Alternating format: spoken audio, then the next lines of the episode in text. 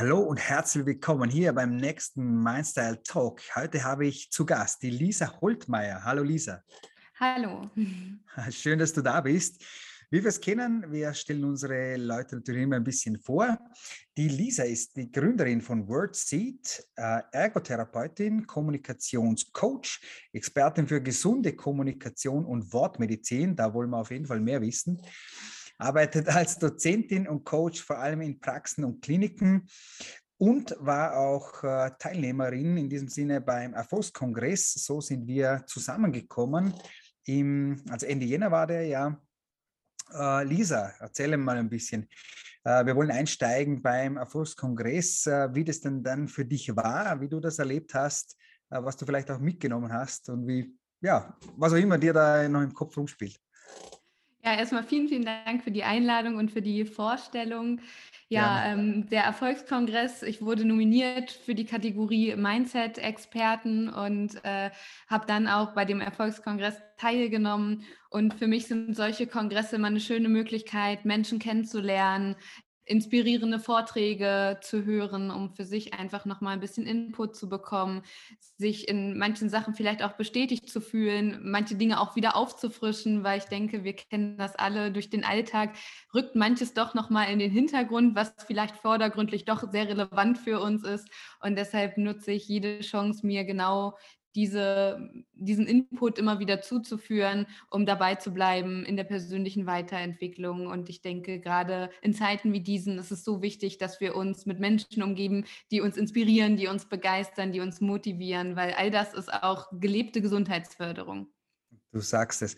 Ähm, es ist natürlich zweischneidig in diesem Sinne. Wir motivieren, äh, inspirieren Leute als Coaches, äh, wie wir sind, brauchen es natürlich auf der anderen Seite aber selbst genauso, sind ja da nicht besser oder schlechter wie andere.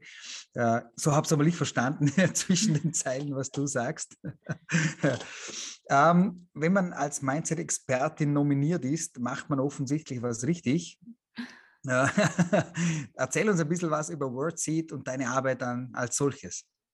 Ja, gerne. Also WordSeed habe ich im Studium gegründet. Also ich bin gelernte Ergotherapeutin, habe auch in der Klinik und einer Praxis gearbeitet, dort vor allem intensivstationär mhm. und hatte dort ständig mit Leben und Tod zu tun mhm. und habe dort schon festgestellt, wie elementar Kommunikation ist, sowohl mit mhm. Patientinnen als auch mit Angehörigen. Und das Thema Kommunikation hat mich schon immer beschäftigt. Ich habe dann Therapiewissenschaften noch studiert und ähm, im Bachelor, ähm, in der Bachelorarbeit habe ich mich dann mit dem Thema gesunde Kommunikation auseinandergesetzt, weil mich interessiert hat, welche Auswirkungen hat denn Kommunikation wirklich auf unsere Gesundheit und auch, auch auf unternehmerischen Erfolg. Mhm. Ne, weil ähm, wie wir miteinander sprechen, wie wir ähm, Kommunikation als Führungsinstrument einsetzen können und so weiter. Mhm. Und da habe ich mal geschaut, wer macht denn das in Deutschland? Wer bietet mhm. das denn an? So gesunde Kommunikation, um Gesundheit zu fördern, weil wenn ich gesunde Mitarbeitende habe, dann äh, verdiene ich mehr, den Menschen geht es gut, äh, ich habe eine geringere Fluktuation, alle profitieren letztendlich davon. Und Gesundheitsförderung versteht man sonst noch ganz oft unter Ergonomie am Arbeitsplatz, etwas rückenfreundlich zu machen, äh, Stressmanagement etc. All das ist auch wichtig. Mhm. Aber ich denke, manchmal es kann ein bisschen einfacher noch sein, nämlich indem wir mal gucken, wie wir miteinander sprechen, wie effizient auch Meetings sind oder eben nicht sind, weil all das macht auch unzufrieden, weil es vielleicht nervt. Mhm. Und mhm. äh, im Rahmen dieser Recherchen habe ich niemanden gefunden, der das so macht, wie ich mir das vielleicht vorstelle. Und mhm. habe dann neben der Bachelorarbeit das Unternehmen WordSeed gegründet und bin seither in, im ganz deutschsprachigen Raum, also Deutschland, Österreich, Schweiz vor allem unterwegs, um Vorträge zu halten, um Unternehmen, Praxen, Kliniken, Teams, wie auch immer, zu coachen und zu begleiten. Cool um da ähm, ja, Mitarbeiterbindung zu schaffen, Mitarbeitendenmotivation, das Unternehmen, die Praxis, die Klinik auch als solches voranzubringen und ja, auch für Patientinnen und Patienten, die dann im Arzt-Patientengespräch oder mit Therapeutinnen im Gespräch sitzen, ähm, davon profitieren, indem Behandlungserfolge dadurch auch begünstigt werden können und nicht voller Angst äh, die Patientinnen dann nach Hause gehen. Mhm, cool, super spannend. Das ist auch ganz, äh, aus meiner Sicht ein ganz ein spezielles Feld auch. Du hast es jetzt zum Schluss eigentlich auf den Punkt gebracht. Ähm, da braucht es gute Kommunikation, empfindsame Kommunikation wahrscheinlich. Ähm, ist sicher ein, ein ganz spannendes Feld. Mich unter, interessiert es aber ein bisschen noch auch die unternehmerische, äh, den unternehmerischen Aspekt. Ähm, du arbeitest ja dann mit Unternehmen auch zusammen, also nicht nur im Klinik- äh, und Gesundheitsbereich als solches. Wie sind deine Erfahrungen bis dato? Wie gut äh, erkennen die Unternehmen und Unternehmer, dass das tatsächlich interessant und wichtig wäre? Weil du hast es auf den Punkt gebracht, auch indem du gesagt hast, wenn der Mitarbeiter gesund ist, dann kriege ich natürlich auch mehr raus, unter Anführungszeichen. Ja. Jetzt haben, äh, leben wir wahrscheinlich in einer gewissen Leistungsgesellschaft. und das ist mhm. jetzt die Frage, äh, wie gut die Unternehmen das sehen, vielleicht umsetzen, auch annehmen und sagen, ja, äh, Lisa, du hast recht, ähm, da müssen wir was tun, da könnten wir was tun, das würde uns auch tatsächlich was bringen. Wie sind deine mhm. Total unterschiedlich. Also es ist wirklich von bis war alles dabei. Mit ähm, mir hat man ja als Unternehmerin auch gesagt, also mit Kommunikation kann man kein Geld verdienen. Das funktioniert nicht. Das wird nicht gebraucht. Bis hin zu, okay. oh, das ist so wichtig, das wird so sehr gebraucht. Ne? Also es ist alles dabei. Und ich mache vor allem die Erfahrung bei UnternehmerInnen, die sehr ganzheitlich ausgerichtet sind, bei Startups, bei auch gerade jungen UnternehmerInnen. Es kommt sehr auf die Generation teilweise auch an, habe ich den Eindruck Eindruck. Mhm. Ähm, die sind sehr offen dafür, weil sie einfach auch mhm. nochmal anders groß geworden sind bei Unternehmen, die schon sehr, sehr, sehr lange bestehen, mit dem gleichen C-Level, äh, mit dem gleichen mhm. Management, wo alles so ist wie immer. Das mhm. ist echt schwierig. Und mhm. da, es kommt sehr, sehr auf die Führungspersönlichkeiten natürlich an. Die mhm. sind jetzt letztendlich ja mein Türöffner. Und wenn eine Führungspersönlichkeit versteht, okay, es liegt auch an mir und meinem Führungsstil, dass ich Einfluss darauf habe, wie es bei mir im Unternehmen läuft. Wenn das Verständnis da ist, komme ich natürlich leichter rein und sie sehen eher den Bedarf, als wenn Führungspersönlichkeiten auch ähm, der Überzeugung sind, sie müssen für sich nichts mehr lernen, sie sind fein mit sich und der Welt und brauchen da für sich auch ähm, kein Coaching, kein Training, weil sie sagen, naja, ich habe da ja eh keinen Einfluss drauf. Mhm. Und mhm. beide haben in ihrer Welt irgendwie recht, aber ähm, es kommt sehr, sehr aufs Mindset der Führungspersönlichkeiten des C-Levels an. Und da ist so diese ganze Start-up-Mentalität natürlich nochmal ganz, ganz anders unterwegs und auch so in kleineren Unternehmen ist es immer noch mal was anderes als in Großkonzernen zum Beispiel. Die haben ja mittlerweile auch eigene Abteilungen, wo sie sowas oder sowas ähnliches versuchen auch für sich zu etablieren. Mhm, cool, super spannend. Ähm, ich wollte auch noch einfach nachhaken und nachfragen in Bezug auf gesunde Kommunikation und auch in diesem Kontext mit Kliniken, Patienten, Thematik. Hast du da noch vielleicht ein gutes Beispiel für uns, ähm, das dir vielleicht gerade noch im Kopf liegt, das vielleicht nicht allzu lange weg ist, wo du sagst, ja, genau das ist so ein Punkt, da möchte ich ansetzen, das will ich auch den Leuten beibringen. Ähm, ich habe das als Empfindsamkeit benannt. Mir fällt gerade ein besserer Ausdruck nicht ein. Aber vielleicht hast du ein gutes Beispiel äh, in diese Richtung. Ja, ich habe ein, ein Klinikteam zum Beispiel, was ich äh, schon seit, äh, das sehe ich jedes Jahr im Herbst. Wir haben da immer unser September-Date quasi.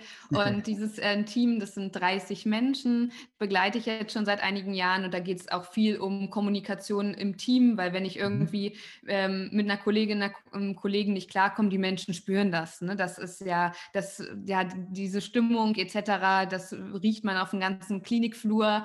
Und das kriegen ja auch die Patientinnen und Patienten mit, alle anderen Kolleginnen und Kollegen. Und ähm, da ging es jetzt viel darum, wie kommuniziere ich mit Patientinnen und Patienten, aber auch im mhm. Team untereinander, dass es gut läuft, dass es nicht so viele Missverständnisse gibt.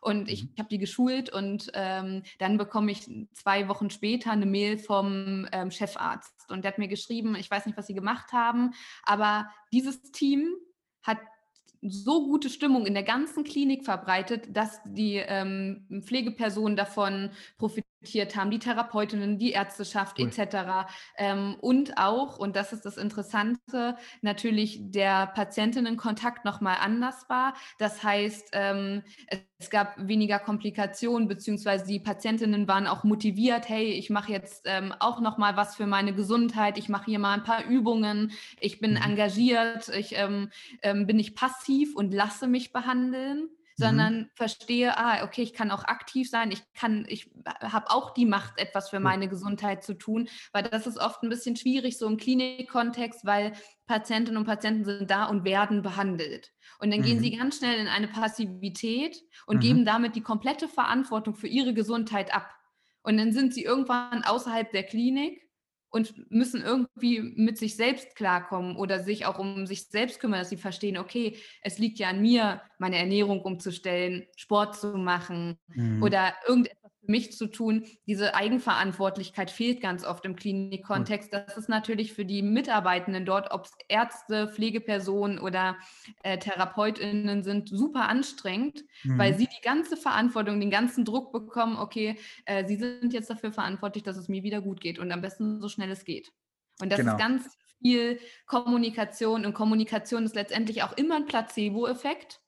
Mhm. Wenn ich das Gefühl habe, jemand würdigt mich und mein Leid auch nimmt mich ernst, dann geht es mir schon besser, ohne mhm. dass der mich therapiert hat. Es geht nicht darum zu bemitleiden, aber ganz kurz zu würdigen, manche Situationen sind einfach scheiße, das kann man auch nicht schönreden. Das ja. ist so und es darf gewürdigt werden, weil sonst fühlen wir uns ja auch nicht ernst genommen, wenn es dir wirklich schlecht geht und die ganze Zeit, ach, das wird schon kommen und jetzt, ne, und das äh, stelle ich mir nicht so an, ne, und es kommen auch wieder bessere Zeiten. Du fühlst dich ja gar nicht gesehen. Deshalb ist es ganz ja. kurz wichtig zu würdigen, was ist, um dann zu sagen, so, und jetzt versuchen wir, wir das vorne. Beste draus zu machen, genau, und ja. geben Vollgas, ne? Ja, cool, cool. Super spannend, äh, ganz, ganz äh, tolle äh, Gedankenansätze ich selbst habe auch im Klinik- äh, und Therapiebereich schon gearbeitet, deswegen mhm. kenne ich auch die ganzen Verbindungen und weiß und kann das absolut unterschreiben, was du sagst, dass viele Patienten kommen und quasi die Verantwortung abgeben, mhm. dem Mann im weißen Kittel alles vertrauen, so quasi, ähm, und sich selbst vielleicht auch teilweise sehr unbewusst äh, die Verantwortung einfach da, dort liegen lassen. Und das stimmt, also es ist ein Riesenthema, äh, auch hinterher, wie kommen Sie denn da weiter? Mhm. Und mhm. spannende Geschichte, dass auch Therapeuten allem voran, also ich kenne es aus Therapeutenbezug, dann lernen, dass sie auch den anderen, also den Patienten wieder die Verantwortung quasi zurückgeben. Das ist höchst, höchst spannend, ja. ja. Cool. Lisa, wir wollen äh, noch ein bisschen weiter zurückgehen. Ergotherapeutin hast du ja gesagt, dass du aus, ausgebildet, die Ausbildung mhm. gemacht. Wie ist denn die kleine Lisa überhaupt aufgewachsen? Ich bin auf einem kleinen Dorf aufgewachsen tatsächlich, in einem alten Fachwerkhaus und äh, ja, war eher ein, ein Kind, was ja viel draußen war. Ich habe extrem viel draußen gespielt, super gerne draußen gespielt und habe auch schon sehr früh Kommunikation zum Beispiel im Schulkontext hinterfragt, cool. weil ich nicht verstanden habe, warum sich manche Kinder über ein anderes Kind lustig machen oder es mhm. belächeln für Dinge, die es toll findet oder an denen es Spaß hat. Und das fand ich immer schon sehr irritierend als Kind und ähm, habe mich sehr schnell auch in das andere Kind hineinversetzt, ne? dass, es, dass ich das respektlos fand oder dass ich das Gefühl hatte, Mensch, das wurde jetzt hier verletzt, merkt das denn keiner, dass das irgendwie total unempathisch auch ist. Und das äh, war schon früh etwas, was mich sehr beschäftigt hat und was ich schon sehr früh hinterfragt habe. Und äh, das war auch Teil meiner Kindheit tatsächlich. Jetzt wenn ich das so retrospektiv betrachte, hat es mit der Kommunikation ja. tatsächlich schon relativ früh angefangen. Cool, spannend. Hat dann weitergeführt äh, bis hin eben zu der Entscheidung wahrscheinlich, Ergotherapie zu lernen, zu studieren. Mhm. In diesem Sinne, erzähl da vielleicht noch ein bisschen weiter, wie die Geschichte weitergegangen ist. Ja, also es war, ich hatte schon immer Schwierigkeiten mit dem Konzept Schule. Also ich war. Ähm, da bist du nicht allein wahrscheinlich. ja, das vermute ich auch. Also es gab, ich hatte große Schwierigkeiten, mich dort auch zu integrieren, schon in der, in der Grundschule, weil ich Verhalten viel beobachtet habe und damit mich ganz schnell auch aus Gruppen rausgezogen habe, ohne dass das meine Absicht war. Das heißt, ich war ähm, eigentlich von der ersten bis zur zehnten Klasse eher so die Außenseiterin. Ich war mhm. ganz oft alleine auf dem Schulhof. Ich war auch sehr sensibel ähm, für die Stimmung in der Klasse. Das hat mich immer sehr beschäftigt und äh, demzufolge habe ich mich auch nie gegen gewehrt, wurde ich zum Beispiel verbal angegriffen, weil es mich total irritiert hat, warum das Menschen machen weil es mhm. für mich keinen Sinn ergeben hat, weil schon als Kind habe ich äh, dann zu Hause am Esstisch dann erzählt beim Abendbrot, naja, aber wir verbringen doch so viel Zeit da. Denn wäre es doch total schlau, würden wir uns das Leben irgendwie einfach machen und nicht die, die Lehrerin fertig machen, den Hausmeister und sich gegenseitig da irgendwie mit Sachen beschmeißen. Ich habe das nicht verstanden. Ich habe auch mhm. mich äh, nicht getraut, irgendwas zu sagen. Ich war sehr zurückhaltend, sehr schüchtern, ähm, hatte wenig Selbstvertrauen, war sehr verunsichert durch diese Situation und habe da auch schon gemerkt, ähm, was Kommunikation auch mit meiner Gesundheit gemacht hat als Kind, dass ich dann Bauchschmerzen morgens hatte oder dann mit Kopfschmerzen mich beklagt habe, dass ich nicht in die Schule kann, weil es mir nicht gut geht. Und letztendlich, ich war kerngesund, aber es waren mhm. einfach Situationen, in denen ich mich nicht wohl gefühlt habe. Mhm. Und dann ähm, haben meine Noten natürlich auch sehr darunter gelitten. Und dann habe ich natürlich auch Glaubenssätze entwickelt, wie ich kann nicht gut lernen, ich bin nicht besonders schlau, ähm, ich weiß nicht, was ich lernen soll, weil oder was ich als Ausbildung lernen soll, weil mhm. ich kann ja nicht so richtig und ich kann mich nicht melden, ich kann keine Referate halten, ich traue mich nicht vor Menschen zu sprechen. Und es sind also Sachen, die mich da sehr beschäftigt haben. Und okay. in der zehnten Klasse hatte ich dann das Ziel, ich möchte unbedingt mit Menschen arbeiten, um vielleicht irgendwas ein bisschen besser zu machen auf dieser Welt. Und dann hatte ich ein Ziel und dann war es mir plötzlich relativ egal, was andere Leute von mir dachten, weil ich brauchte gute Noten um in okay. diese Ausbildung zu kommen. Und plötzlich mhm. habe ich mich gemeldet, Referate habe ich dann alleine gehalten. Das war alles scheißegal, Hauptsache ich komme zu meinem Ziel. Und dann habe ich erst mal verstanden, ah, es geht ja doch. Weil vorher ich dachte das, ich ja die ja. ganze Zeit, na, das geht ja nicht. Ich kann das ja nicht. Wie soll ich das machen? Äh, cool. Und ein Ziel, äh, das Ziel hat mir sehr geholfen, um dann auch in der Ausbildung oder nach der Ausbildung, als ich dann als Therapeutin tätig war, festzustellen, dass ich doch mehr kann, als ich denke. Aber das, was in der Schule so abgefragt wird an Physik, Chemie und Mathe, das, mhm. das waren einfach oder sind auch nach wie vor nicht meine Kernkompetenzen. Da werde ich immer noch keine einschreiben, womöglich. Und ein tolles Referat halten sind einfach Dinge, die, die interessieren mich nicht. Und mhm. ähm, das kann, ich habe kein Verständnis dafür und das ist mittlerweile völlig in Ordnung für mich. Ne? Aber genau. ähm, deshalb spezialisiert man sich ja irgendwann, um Dinge zu machen, äh, die einem eher liegen. Cool. Mega, mega cool. Vor allem die, äh, das Zusammenführen und das so reflektieren, wie du das machst, ist äh, on top, muss ich gleich gestehen. Äh, einfach auch zu sehen, wie habe ich das gemacht, wo, wo kommt das Ganze her und wie kann ich es drehen? Also das ist höchst spannend jetzt gewesen zu hören von dir, wie du das gedreht hast. Ähm, weil ich, ich bin der eins zu eins derselben Überzeugung. Erstens, wenn wir wissen, wofür wir was tun und auch ein Ziel dafür haben, vielleicht, äh, plötzlich fällt es leicht. Und du, wie du gesagt hast, plötzlich habe ich mich gemeldet und Referate gehalten. Das war kein Ding, weil das Ziel gestimmt hat oder das Ziel äh, klar vor Augen war. Und mega, mega äh, spannend und cool. Jetzt für die Hörer, die es natürlich nicht sehen, äh, auf YouTube verfolgen, äh, sehen nicht, dass du 26 Jahre jung bist, also noch jungen Alters bist. Lisa, ich möchte aber trotzdem die Frage stellen, ähm, eingenommen, du würdest dein 16, 17 Jahre altes Ich auf der Straße treffen und würdest sie an der Hand nehmen und sagen, komm, gehen wir auf einen Kaffee. Mhm. Hast einen guten Rat für die 16, 17 Jahre alte Lisa?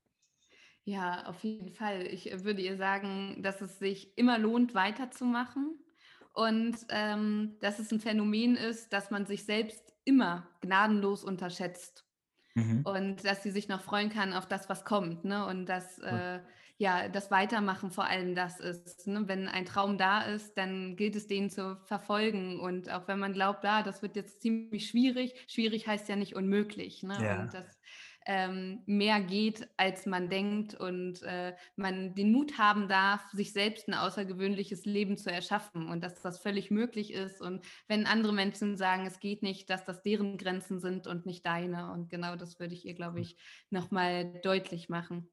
Cool. Bringt mich zur Frage äh, zu Glaubenssätzen. Du hast hier offensichtlich ganz, ganz viel gearbeitet. Keine Ahnung, ob bewusst oder unbewusst. Aber die Frage ist, hast du heute vielleicht noch Glaubenssätze, wo du sagst, die haben mich tatsächlich das ganze Leben begleitet? Ich gehe jetzt, ich, ich denke immer in die positive Richtung, positive Glaubenssätze, die viel für dich bewegt haben. Gibt es da irgendwas oder vielleicht ein Motto, keine Ahnung? Mm, es sind ganz viele positive Glaubenssätze mittlerweile, dass ich der Überzeugung bin, dass für alles eine Lösung gibt, dass äh, alles möglich ist auch äh, zum Beispiel, dass man alles lernen kann. Das sind ganz klare Überzeugungen und ähm, ja, dass für alle Menschen alles möglich ist. Also das ist eine tiefe Überzeugung mittlerweile von mir und ähm, dass wir, wenn wir Verantwortung für uns übernehmen, eine ganze Menge machen können ne? und ganz, mhm. ganz viel lernen dürfen und dass sich alles auch im richtigen Moment irgendwie ergibt. Also ganz viel kann ich mir selbst nicht erklären und das kennen womöglich viele, dass man sich denkt, ja, ich weiß jetzt auch nicht, wie das passieren konnte, aber ganz viel ergibt sich. Ne? Und das, was wir machen, ist ganz oft eher in Problemen zu denken und oh, wenn ich mich jetzt selbstständig mache und wenn dann keine Kundinnen kommen, was mache ich dann und so weiter. Und das ist natürlich etwas, was uns auch den Mut ganz, ganz schnell verlieren lässt. Und mhm das ist natürlich, äh, wir meinen uns immer Worst-Case-Szenarien aus und wundern uns dann, warum wir nicht mutig sind und uns selbstständig machen, uns ins Risiko stürzen. Und ähm, ich glaube, was ich jetzt auch ganz viel mache, ist mir eher so Best-Case-Szenarien aus, auch auszumalen. Nicht unbedingt naiv in alles reinzugehen, aber sich auch auszumalen, hey, wie könnte es denn sonst noch sein? Ne? Es ist ja nicht, weil wir ganz oft, wie gesagt, es eher negativ betrachten und in Sorge auch auf etwas gucken und das könnte passieren und das könnte passieren. Und dann wundern wir uns, oh, ich bin gar nicht mutig mutig. Ich traue mich gar nicht, diesen Schritt zu gehen. Ich habe so viele Zweifel. Ja, na klar, würde mir auch so gehen. Ne? Ja, geht uns allen so, wenn wir in, in, Problemen denken, klar. Und wenn wir auch noch auf andere auch noch hören, dann wird es ja ganz schlimm. ja, dann verliert uns ganz der Mut. Ne? Genau, da sagen sowieso alle selbstständig sein. Nee, nee, nee. nee. Das, ist, das ist das Schlimmste, was du tun kannst. Wir gehen noch ein paar Schritte weiter und zwar, ähm, du hast eben vorhin davon eben gesprochen, ein Ziel gehabt zu haben, plötzlich eben Noten haben zu müssen, mhm. äh, damit du dort hinkommst, wo du hin magst. Wo steht vielleicht heute dein Ziel oder deine Vision von dir in fünf, zehn Jahren? Gibt es da was? Ja, auf jeden Fall. Also ich möchte natürlich weiter die gesunde Kommunikation in unsere Gesellschaft bringen, dass es auch ein ganz normaler Begriff wird, dass mhm. äh, Wortmedizin quasi etabliert wird, dass wir auch in gesunden inneren Dialogen sprechen, weil die Frage ist ja auch immer, wie spreche ich mit mir, mache ich mir Mut oder zerstöre ich mich jeden Tag vorm Spiegel selbst? Ne? Dann äh, kein Wunder, dass ich kein Selbstvertrauen habe. Und ansonsten gibt es da ganz viele Ziele, noch ein Buch zu schreiben über gesunde Kommunikation cool. zum Beispiel, das ähm, auch in ganz viele ähm, Berufe zu bringen, dass das Teil von Ausbildungen sein darf, ob das für Führungspersonen ist oder in anderen Ausbildungsberufen. Und ähm, ja, nach wie vor viele Vorträge zu halten und alles, was jetzt schon da ist, auf jeden Fall weiter auszubauen, ne? weil ich Super. bin ja quasi immer noch am Anfang, würde ich sagen und ähm, ja, von allem mehr quasi, dass es cool. noch populärer wird. Super, super spannend. Ähm, was ich auch immer gerne frage, ist, äh, gibt es irgendwelche Mentoren, vielleicht Bücher, hast du da irgendwie irgendwer oder von irgendwoher Tipps noch für uns oder für unsere Hörer, ähm, wo du sagst, ja, dem, mit dem musst du reden oder dem musst du gelesen oder gehört haben, äh, was dich auch selbst äh, vielleicht recht stark auch beeinflusst hat? Gibt es da was? Hm, also ich lese generell sehr, sehr viel, also mhm. im Allgemeinen sich Input zuzuführen, ob das über Podcasts ist, ob mhm. das über Bücher ist und allein die Vielfalt macht es schon aus, weil man von, von anderen Menschen profitieren kann, von deren Lebensweg. Das finde ich immer sehr inspirierend und deshalb mhm. ist zum Beispiel ein Ziel für mich, jeden Monat mindestens vier Bücher zu lesen. Also pro Woche ungefähr eins und mit unterschiedlichen Themen, dass äh, ja ich immer wieder neuen Input und Inspirationen bekomme. Und auf meinem Weg ähm, war es vor allem zum Beispiel John Strelecki, die ganzen mhm. Bücher, die ich gelesen habe. Das war so der Anfang meiner Reise, genauso wie René Bourbonus. Ne? Da bin ich ein kleines Fangirl. Was Kommunikation und Rhetorik angeht, finde ich ihn herausragend zum Beispiel und so ganz, ganz viele andere. Ich kann denen gar nicht gerecht werden, wenn ich äh, jetzt hier anfange, die ersten aufzuzählen. Aber es sind extrem, vor allem extrem viele Bücher und ähm, ja, teilweise auch Podcasts, aber ich bin eher so visuell unterwegs, dass ich tatsächlich sehr, sehr viel lese. Und das mhm. ist die Vielfalt ähm, aus allem. Ich finde die 1%-Methode zum Beispiel mhm. großartig, ähm, um sich Gewohnheiten anzueignen. Ich finde, Gewohnheiten sind der King, wenn du weiterkommen willst in deinem Leben. Mhm. Ähm, und ja, es ist die Vielfalt aus diesen vielen ähm, ja, verschiedenen Gebieten, vor allem der persönlichen Weiterentwicklung. Da gibt mhm. es ja mittlerweile so viel, ohne dass wir viel Geld investieren müssen, was mhm. wir uns zuführen können und wovon wir äh, profitieren. Und genau von dieser ganzen Bandbreite habe ich extrem viel gelesen, gehört, gesehen Cool. Und ja, das ist auf jeden Fall eine Empfehlung, dass man sich regelmäßig inspirierenden Input äh, zuführt. Das macht Mut, das bringt uns selbst weiter, weil wir uns in dem Moment auch mit uns beschäftigen. Und damit fängt ja alles an. Genau, wir müssen immer bei uns ansetzen. das macht Sinn. Lisa, eine kleine Abschlussfrage habe ich. Und zwar, wenn du die letzten wenigen Tage, vielleicht Wochen, vielleicht Monate zurückblickst, wo war dein letzter Gänsehautmoment? Nimm uns da bitte mit. Ui. Ui. äh, lass mich drüber nachdenken. Ähm ja, doch, ich habe was. Also, ich war ähm, im, es ist August 2021. Ich liege mhm. im Krankenhaus, weil ich am Kiefer operiert wurde. Mhm. Das war die zweite OP an meinem Kiefer und ich ähm, wach aus der Narkose auf und merke, okay, irgendwas ist nicht ganz so akkurat gelaufen. Letztendlich habe ich erfahren, dass ähm, während der OP äh, Gefäße verletzt wurden, aber rechts und links. Das heißt, es kam zur Einblutung, mein ganzes Gesicht war angeschwollen und ich wusste, okay, zehn Tage später stehe ich eigentlich in Berlin auf einer Bühne und spreche vor äh, ganz vielen Menschen zum Thema gesunde Kommunikation. Und ich äh, lag da in diesem Bett und dachte mir, wie soll das gehen? Ich kann ja nicht mal sprechen. Und das mhm. in zehn Tagen. Und ähm, letztendlich war es so, dass ich äh, ganz viel mir auch selbst Mut zugesprochen habe, ganz sehr auf mich geachtet habe, auch sehr positiv ähm, mit den Ärztinnen und Ärzten darüber gesprochen habe und nicht um Gottes Willen und das ist jetzt schiefgelaufen, sondern eher die Kommunikation und das wird jetzt gekühlt und das wird immer mit jedem Tag ein bisschen weniger. Und letztendlich war es so, dass ich neun Tage später im Zug nach Berlin saß und äh, an Tag 10 ich auf dieser Bühne stand, ich immer noch ein geschwollenes Gesicht hatte. Es hielt sich aber noch in Grenzen. Da ist Mundschutz übrigens sehr praktisch, möchte ich nochmal ganz kurz anmerken. Es hat nicht nur Nachteile, ja. Und letztendlich mein Gänsehautmoment war da zu stehen und zu realisieren, ich äh, stehe hier, ich bin gesund, mir geht es gut und mein Körper hat sich super schnell regeneriert und ich habe sehr positives Feedback auch bekommen, weil ich kurz darüber gesprochen habe, warum ich so aussehe, wie ich aussehe, weil es dann doch ein bisschen wilder aussah, als es tatsächlich war. Mir ging es hervorragend, ne? bloß mhm. Naja, es war halt noch blau. Nicht so. ja. Und das war für mich so ein Gänsehautmoment, wo ich ähm, dann auf die Bühne gekommen bin und viele Menschen wussten das schon vorher, ähm, weil es ein bisschen auf der Kippe stand, fahre ich dorthin oder nicht. Und ich komme auf die Bühne, die Menschen stehen auf und klatschen. Und das war für ja. mich so ein der, der, Moment der Anerkennung, dass ich ähm, es für mich geschafft habe, dort doch noch zu stehen und genau ähm, ja meinen Vortrag so halten konnte. Und es war sehr berührend für mich. Das glaube ich dir. Also ich, ich habe die Gänsehaut abgekriegt. Vielen Dank. Vielen Dank, dass du uns alle da mitgenommen hast. Lisa, ich danke dir von ganzem Herzen, dass du hier im Interview warst. Äh, ganz, ganz toll. Ich bin gespannt, was die Wortmedizin noch alles zutage bringt. Äh, ich werde das verfolgen. Ähm, wir geben natürlich gerne auch unseren Hörern, Zusehern gleichzeitig ein paar Infos mit. Also lass uns noch was zukommen. Vielleicht gibt es noch irgendwie irgendwo was. Und danke dir einfach, dass du da warst. Und ich hoffe, wir sehen uns im echten Leben, unter Anführungszeichen, ohne Laptop dazwischen, äh, auch mal live. Ja, das hoffe ich auch. Also vielen, vielen Dank für die tollen Fragen, das schöne Interview und vielen Dank an alle Zuhörerinnen und Zuhörer für eure Lebenszeit. Vielen, vielen Dank. Bis dann.